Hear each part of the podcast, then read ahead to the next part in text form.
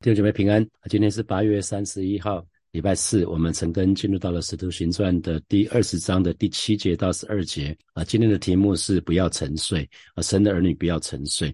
好，那我们看到昨天的陈根就是啊，保罗保罗他们在哥林。哥林多这个地方啊，在哥林多这个地方，那知道有一些人要害害保罗，那于是他就兵分两路。保罗保罗他从从那个雅盖亚回到马其顿，再从马其顿的就是。腓利比在马其顿这个地方，从马其顿这边坐船就到了特罗亚这个地方。那有一群门徒是直接从雅盖亚那个地方直接坐船到回到回到特罗亚这个地方。那接下来是在在特罗亚这个地方发生的事情哈，因为他们在特罗亚这个地方住了足足七天。我们来看第七节，七日的第一日，我们聚会波饼的时候，保罗因为要次日起行，就与他们讲论，只讲到。半夜哈，那新普京的翻译是因为保罗第二天就要离开，所以他向众人讲道，直到深夜啊，直到深夜。那我想那个这边讲到聚会波饼，那我们知道我们在哥林多前书的时候就讲到说啊，在七日的第一日他们会有波饼的聚会哈，那个波饼就是在讲纪念主的死那个波饼哈，所以有人说是主的晚餐，有人说是主的筵席。那讲的是说当时其实在波饼纪念主之后，其实还会有伴随一般的。爱宴哈，可能会去聚在一起吃饭。那呃，在初代教会主日聚会的时间，其实很有可能是在傍晚以后进行哈，因为当时有一群是奴隶，他们成为基督徒，那白天他们还需要工作，那只有晚上他们才能参加聚会。那波饼纪念主的聚会呢，是在晚上晚上进行，所以又称为一般称为主的主的晚餐哈。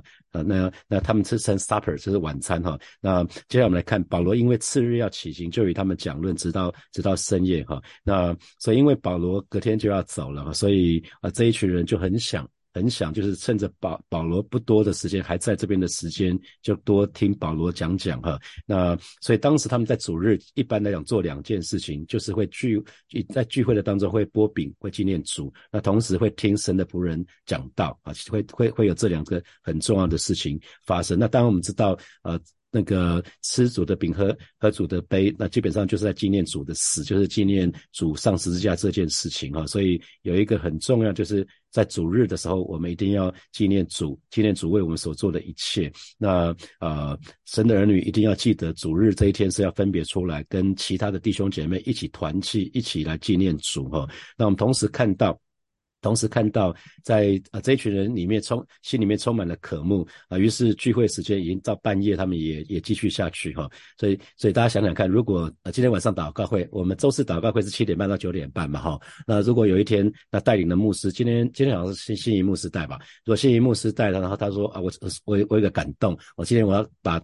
周四祷晚上祷告会变变成通宵祷告会，不知道大家会怎么样子哈？那就是好像好像续拖下去哈，就很像那个那个 Asbury 那个大复兴哈，反正他们就是接力就一直祷告下去，不知道这会变成什么，可能只剩下新一幕是在祷告，其他人都都慢慢的退去了哈，我不知道不知道会变成什么样子。那我记得我们还在台铁主日的时候，那我们在台北车站的一一楼的那个地方有一个地方有广告墙哈，那我们曾经在那边贴贴上过世界不能给的九十分钟，你们。在台北车站聚会的时候，那个地方你有看到？呃，曾经火把教会在那边有贴一个贴一个那个 D N，就是世界不能给的九十分钟。当时我们是用这个哈，世界不能给的九十分钟。我记得参参谋长牧师第一次来火把讲道的时候，他结束之后他说：“永成，你们把我们弄得好紧张。”我说：“怎么了？”他说：“你们都有那个 round down 哈，你们你们聚会好像严控时间。”我就看哇，你们敬拜会前祷告，然后敬拜，然后 host 上去什么的，好像用这一分一秒。分秒不差，弄得我好紧张哈！我就说啊，他们是不好意思啊，我们那个在台铁，我们十二点半之前要归还台要。我们借了台北车站那个场地，我们十二点半要准时还回去，所以我们要要这样子。可是后来到了新塘之后，他说你们你们还是弄得我好紧张，你们还是 还是按表操课哈。呃，所以今天我们已经有自己的场地了哈。其实我们不再不再有时间限制了，其实也不不再需要归还场地了。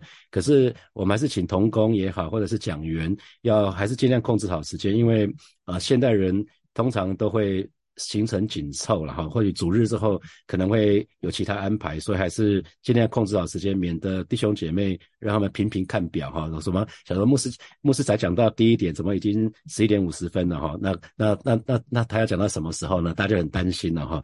呃，因为除了特别聚会之外，就是像父亲节啊、母亲节啊、复活节啊、圣诞节啊，那有可能会大概到十二点十分结束哈。那那主日之后通常会因为。父亲节、母亲节、复活节、圣诞节很可能会邀家人朋友啊，所以主日之后可以陪陪家人吃饭啊。还是鼓励弟兄姐妹聚会的时间哈，不要抓得太死。像我们礼拜天如果有有吃饭的话，大概都会抓十二十二点半。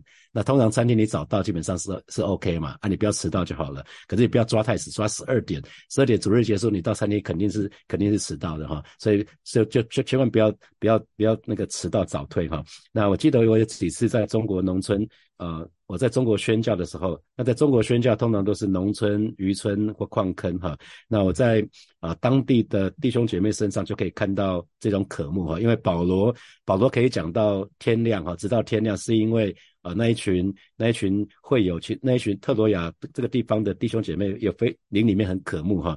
我记得我在中国宣教的时候看到，啊，基本上我们到每一个地方平均是三天到四天哈。啊，在每一个地方的最后一个晚上，我们都会为每一个人一个一个按手祷告。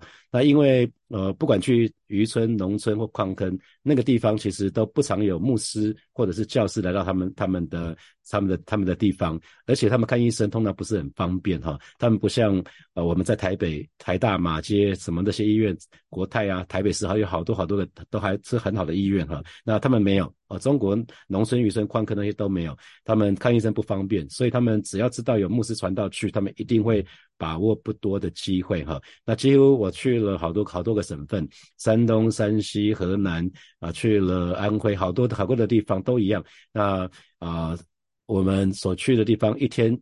至少聚会一一天都是聚会三次啦，那平均每次聚会就是两个小时到三个小时不等啊。那通常一连三天，而且最后一个晚上通常会蛮久的，可能从七点开始一直到十点半、十一点哈，因为他们想要抓住机会。那弟兄姐妹，你呢？我刚提到了，你会不会觉得，哎，怎么到十一点五十分呢？牧师才讲到第二点，通常牧师会讲三点嘛哈。那你就觉得，哎，怎么讲？怎么还不结束？怎么怎么讲这么久？还还是每次听讲到的时候，一看，哎，时间怎么过？怎么过这么快？觉得好好好有滋味哦！啊，怎么一下子快快十二点了啊？那我不知道，保罗在这个地方，保罗讲到直到深夜。这应该不是保罗自己欲罢不能啊，不是保罗很喜欢讲话啊，好不容易抓到一群人听他讲话，所以他就是把这些人关起来，不准走啊，把门把门关起来，他们给我关在里面啊，不准走。那因那其实不是哈，因为隔天保罗就要离开他们了，所以这特雷特罗亚的信徒一定会想说，下一次看到保罗，不知道哪哪年哪月哪日了。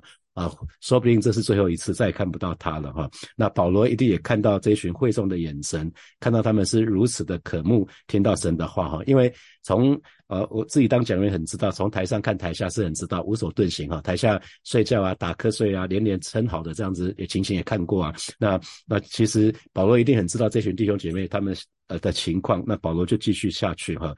所以。啊，我我是鼓励弟兄姐妹啊，把每一次的聚会都把它当做是人生的最后一次。如果你你你发觉说你这可能是人生最后一次聚会，你一定会非常认真哈。还有就是，我也不知道你们对特会对特会的看法怎么样子啊？对参加特会会不会？通常有特会，你就会很期待，像一年一次有烈火特会啊，会不会很期待？那或者是觉得说，哎，烈火特特会的讲员啊，可能是我们称他为外来的和尚会念经嘛，哈，是不是这样子？那如果你很期待特会的话，鼓励你真的把每个礼拜的主日崇拜都当做特会，那个心情啊，要要充满期待。我觉得神可以透过每一位牧师传道对大家说话，不见得是只有特会那些讲员才可以。好，我们来看第八节，第八节，我们聚会的那座楼上有好些灯烛，哈，那新普的翻译是。那里灯灯火通明，那个时候还没有电灯哈，呃，爱迪生还没有出场哈，那里灯火通明，他们是点蜡烛哈。那发生什么事呢？接下来第九节，呃，有一个少年人名叫尤推古，坐在窗台上，困倦沉睡。那有一个年轻人，他叫做尤腿骨，这个年轻人哈，他一开始他坐在窗台上，那他就打起打起瞌睡了哈。那他的他打起瞌睡，那最后呢，他睡得深沉，这是新普京的翻译，他睡得深沉。那没想到竟从三楼就掉下去，那就摔死了哈。那那尤腿骨这个字的意思，这个名字的意思就是侥幸的碰运气哈，所以他真的是人如其名哈，他可能。打起瞌睡来了，然后就也不管了，就继续睡下去了哈。那这个人的年纪，他圣经里面说少年人嘛，所以预估可能是只有十十多岁。但因为十二节称这个人是童子哈，所以他肯定是年纪很小，一定是青少年，很很小。那他一开始是讲到困倦沉睡，那最后是睡熟了哈。所以一开始人一个人不会。一躺下去床上，马上就睡熟了，不会。一开始就是想睡觉，然后慢慢有点睡意，然后被睡意征服了，然后就胜被睡意胜过了，然后就沉沉的睡着了哈。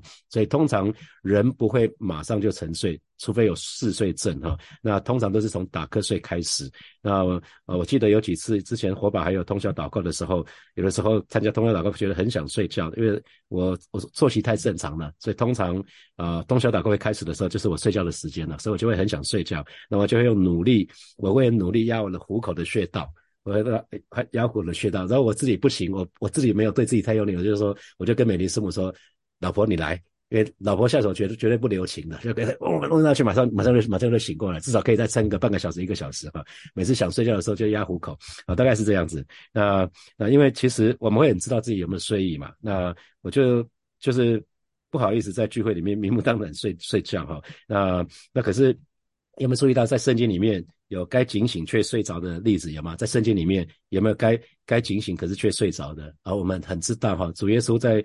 最后的晚餐以后，他不是邀了彼得、雅各、约翰这三个门徒嘛？他最亲近的门徒，他邀他们一起去克西马尼园祷告啊。结果没想到，都到最后的关头了，在最后的晚餐，主耶稣已经、已经、已经说的这么清楚、这么直白了。结果这三个门徒呢，睡成一团啊。他所以主耶稣就留下非常宝贵的教训，就是也是给我们今天的我们，总要警醒祷告，免得入了迷惑。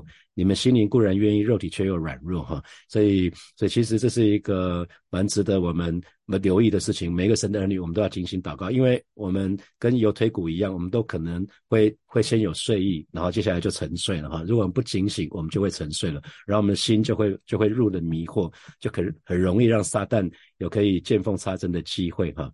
那呃，我我想那个这部分我们是要很留意哈，因为睡觉真的很很少是秒睡啊，堕。落也是这样子，堕落也不是马上就堕落，堕落也是渐渐的堕落。因为我们信主的时候，我们的良知活过来了，良知敏锐，开始敏锐，然后所以堕落不是马上，它是渐渐的堕落。因为我们一开始犯错的时候，其实良知会让我们知道说，哎，我们做了一件错的事情。可是如果我们一而再，再而三，一直犯错，犯同样的错的时候，那个良知就越来越迟钝哈，然后我们甚至自己会说服自己说没关系的，反正没有人知道哈。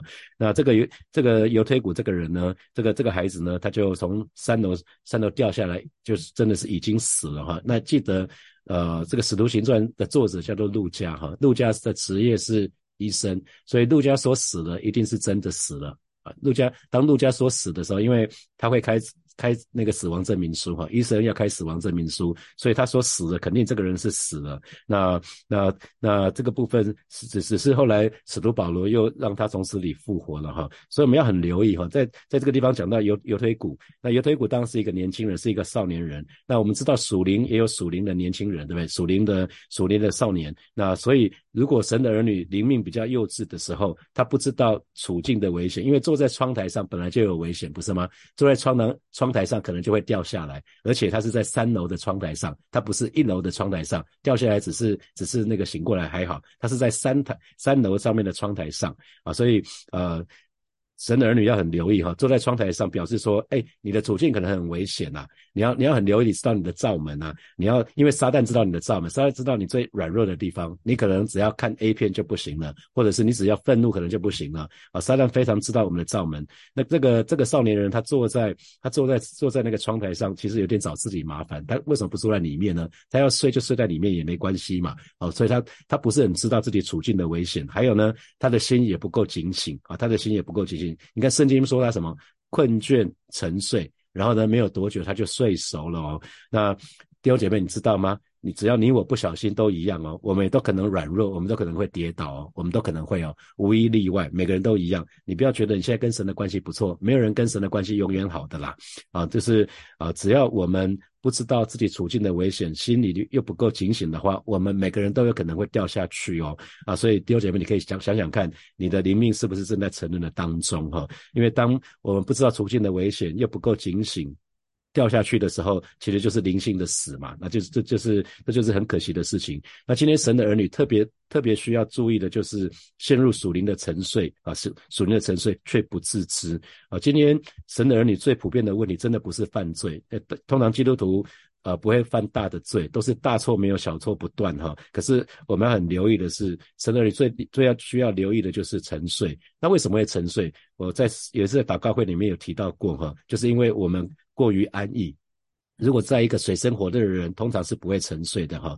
那呃。有有一个资料，大家可以看一下，就是呃，以下十个十个迹象检视你过或许过于安逸哈，大家听我念就好了。第一个迹象是你对每个礼拜的主日主日崇拜有没有任何的期待啊？你每个礼拜要去参加主日崇拜的时候，会不会很开心？这是第一个。那第二个事情是你不再关心家人还有教会弟兄姐妹的属灵状况哈，你不再关心了。你曾经很关心，可是你不再关心了。那第三，你已经很久没有跟非基督徒去分享关于信仰这个议题了哈。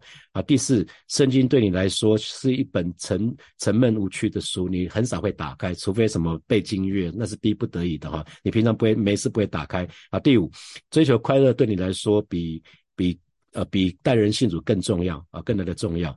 那第六是你已经不再关心那些贫穷的人，或者是你身旁有需要的人。那第七，你看到国际国际灾难，你看到新闻报道讲到国际的灾难，其实你已经不再触动你的心。你看到夏威夷的火灾死了很多人，基本上你也不会心痛啊。好，第八是即使你有更多的钱，其实你也不会想奉献更多，你只是想花更多、更更多让自己享福。好，第九，即使有时间，你也不会想要祷告。啊，第十是你已经不再期待神在你身上会有激进的改变啊，你已经不再期待这件事情。那这十个迹象都是显示出我们可能过于安逸了，我们要要很留意，可能我们已经沉睡了。好，那所以这个部分我们就要很留意。好，第十第十节，保罗下去伏在。伏在那个推基鼓的身上，就抱着他说：“你们不要发慌，他的灵魂在身上。”哈，保罗就下去了。那我相信神一定有对保罗说话，就让他让这个让这个有推骨有让这个有推骨再一次活过来。哈，他说：“别担心，他还活着。”那我们知道在旧约里面，那个以利沙也曾经伏在死者的身上，让他复活。哈啊，那我想这个部分我们都知道这些事情。好，十一节，十一节，保罗又上去。那保罗因为因为他从三楼掉到。掉到一掉到地平平地嘛，那保罗。迁到了一楼这个地方，那然后让看到看到这个孩子活了，然后他他又回到三楼去剥饼吃了，谈论许久，直到天亮，这才走了哈。所以保罗又回到他本来在做的事情，他们回到楼上一起分享主的晚餐，然后一同吃饭。然后保罗又跟他们谈了很久，一直到天亮，一直到天亮哈。所以呃这个部分我们刚就提到说，初代教会的时候剥饼纪念主啊，领主领圣餐的时候，跟爱宴通常是一起进行的。那后来就是在格林多前书里面讲到，有一群人是常常喝得醉醺醺的，那自己准备的东西不分穷人吃哈，有一些比较。呃，不不正常的情况发生，所以后来这种这种习惯才才被才被取消掉，才被放弃掉。不然早期呃领领饼领杯其实跟跟爱宴是一起的哈。那这边讲到说保罗跟他们谈论许久，直到天亮。那因为保罗隔天就要就要离开他们了，没有机会再跟他们说话了，所以保罗啊才会如此的那个谆谆不倦哈。那十二节十二节。那个有人把那童子活活的领来，得的安慰不少哈。那这边就讲到说，大家对于这件事情呢，都深感安慰，因为在这当中，其实已经这个童子已经被先送回家了啦哈。期间并不是等到保罗讲完讲完道之后，不是，那期间这个年轻人就被送回家了。那然后呢，他是活活的领来，表示说他的身体呢，呃，恢复到原来的情况，完好如初，精神抖擞，好像没有跌的。刚刚刚刚。的下去已经死了嘛哈，已经死了。那所以这个这个孩子又活过来了。所以呃，这个这是我们再次看到，当主耶稣怎么借着死去败坏那个长死者的权利哈。那啊，其实这是一个失得失而复得的一个喜乐。当我们好像失去了这个孩子，可是这个孩子又活过来的时候，这一群人就经历失而复得的喜乐。同时，我也看到保罗。啊，真的是也蛮厉害的。你要一个人可以讲一整天，从从晚上讲到天亮也不容易了哈。所以保罗里面蛮有料的，因为我记得我第一次跟关内牧师去呃去云南宣教的时候，当地的牧者跟我们讲说，一一天有三次聚会。然后我们说，那你每次聚会，请问多久？他叫我们猜猜看。我说你们每次主日信息多久？他叫我们猜猜看。我说三十分钟吗？因为那时候火把是讲二十八分钟到三十分钟，因为还有即席翻译啊，即席翻译之后就变成四十分钟到四十五分钟。我们就说三十分钟，他说再多一点，再多一点。我说那五十分钟，他说再多一点，一个小时再多一点，一个半小时再多一点，两个小时。他说至少两个小时起跳。然后我们就想说，那我要讲什么呢？你平常在火把我们都讲半个小时就好了，那那两个小时要讲什么呢？怎么办呢？啊，所以我就看到保罗他很厉害，他可以从那个晚上就一直讲，一直讲，讲到天亮。我觉得这也是一个非常了不起的事情。那一群人渴慕是一件事情啊，那可是保罗肚子里面有料，那是另外一件事情哈。所以保罗真的是神给他很大的恩赐在这个部分哈。好，接下来我们有些时间来默想从今天的经文衍生出来的题目。好，第一题是，请问你是怎么看待每个礼拜的主日呢？啊，你是你是怎么怎么怎么看待每个礼拜的主日？还有你是怎么看待每个月的圣餐主日？啊，你可以想想看。啊，那那好，第二题，请问你对于特会的看法怎么样子？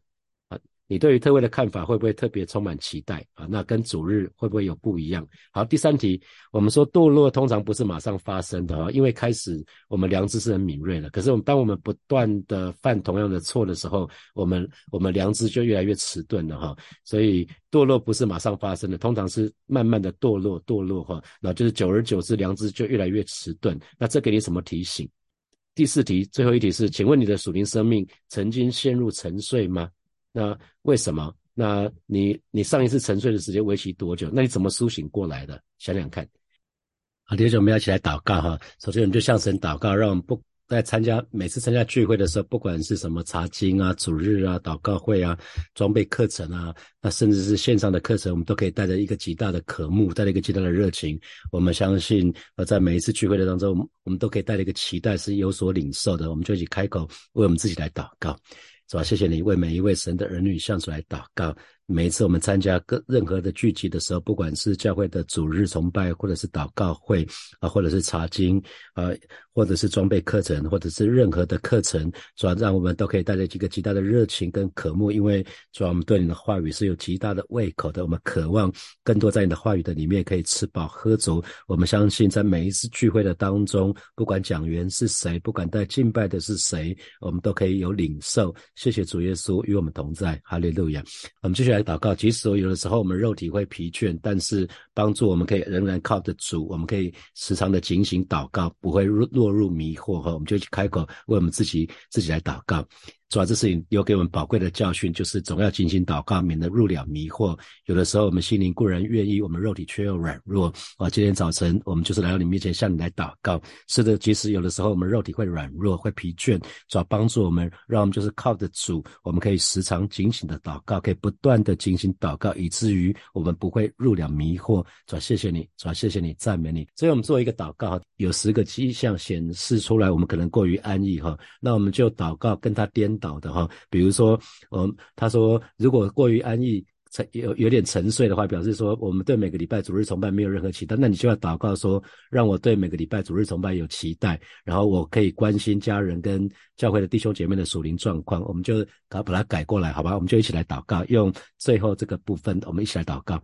啊，是的，主啊，谢谢你，我们来来到你面前向你来祷告，带领每一个神的儿女，我们不再沉睡，我们在乃是灵里警醒，知道主的你再来的日子近了啊！带领每一个神的儿女，让我们对每个礼拜的主日崇拜充满了期待。啊，师的，主啊，谢谢你，我们相信可以在敬拜的当中，每一次在敬拜赞美的当中，就进入到你同在的里面，也可以不管每个礼拜的主日讲讲员是谁，不管是哪一个牧师，哪一个传道，我相信都可以得到恩惠。主啊，也带领我，让我可以。持续的关心我的家人他们的属灵状况，还教会弟兄姐妹他们的属灵状况，而不是只有我自己啊，更是帮助我，我可以固定的抽出时间啊，跟我身旁的那些还没有信主的人，可以分享关于我的信仰啊，是帮助我，帮助我打开我属灵的胃口，以至于圣经对我而言不再是一本啊非常沉闷无趣的书啊，带领我每一次都可以在你的话语的当中可以得着亮光啊，主啊，谢谢你带领我，带领我更多的、更多的啊，在这个传福音的当中啊，真知道大使命是也是给我的啊，让让孩子觉得领人归主永远比我追求个人的快乐的更重要，也帮助我可以开始学习耶稣，去关心我身旁的那些贫穷的人，那些有需要的人啊。每一次啊新闻报道这些国际灾难的时候，都可以触动我的心，而不再是好像冷漠以对，是吧？谢谢你帮助我，当我有钱的时候，知道这个恩典都是从你而来。带领我，让我可以愿意奉献更多，而不是更多追求我个人的享乐。帮助我，每每当我有时间的时候，愿意分别出来更多的祷告，更多的亲近你。啊，我也期待主啊，我的生命当中有更激进的改变。啊，你是那位 radical 的神，带领每一个神的儿女真实的经历的更新跟改变。谢谢主耶稣，奉耶稣基督的名祷告，阿门，阿门。我们把掌声给给我们的神，哈利路亚。啊，鼓励大家常常为自己祷告。如果觉得自己有一点，打瞌睡了哈，自己都知道自己有点打瞌睡了，不要再睡下去了哈，要要醒过来，我觉得醒过来蛮重要的。好，我们就停在这边哦。那今天晚上有有祷告会，鼓励大家去参加。好，我们明天见，拜拜。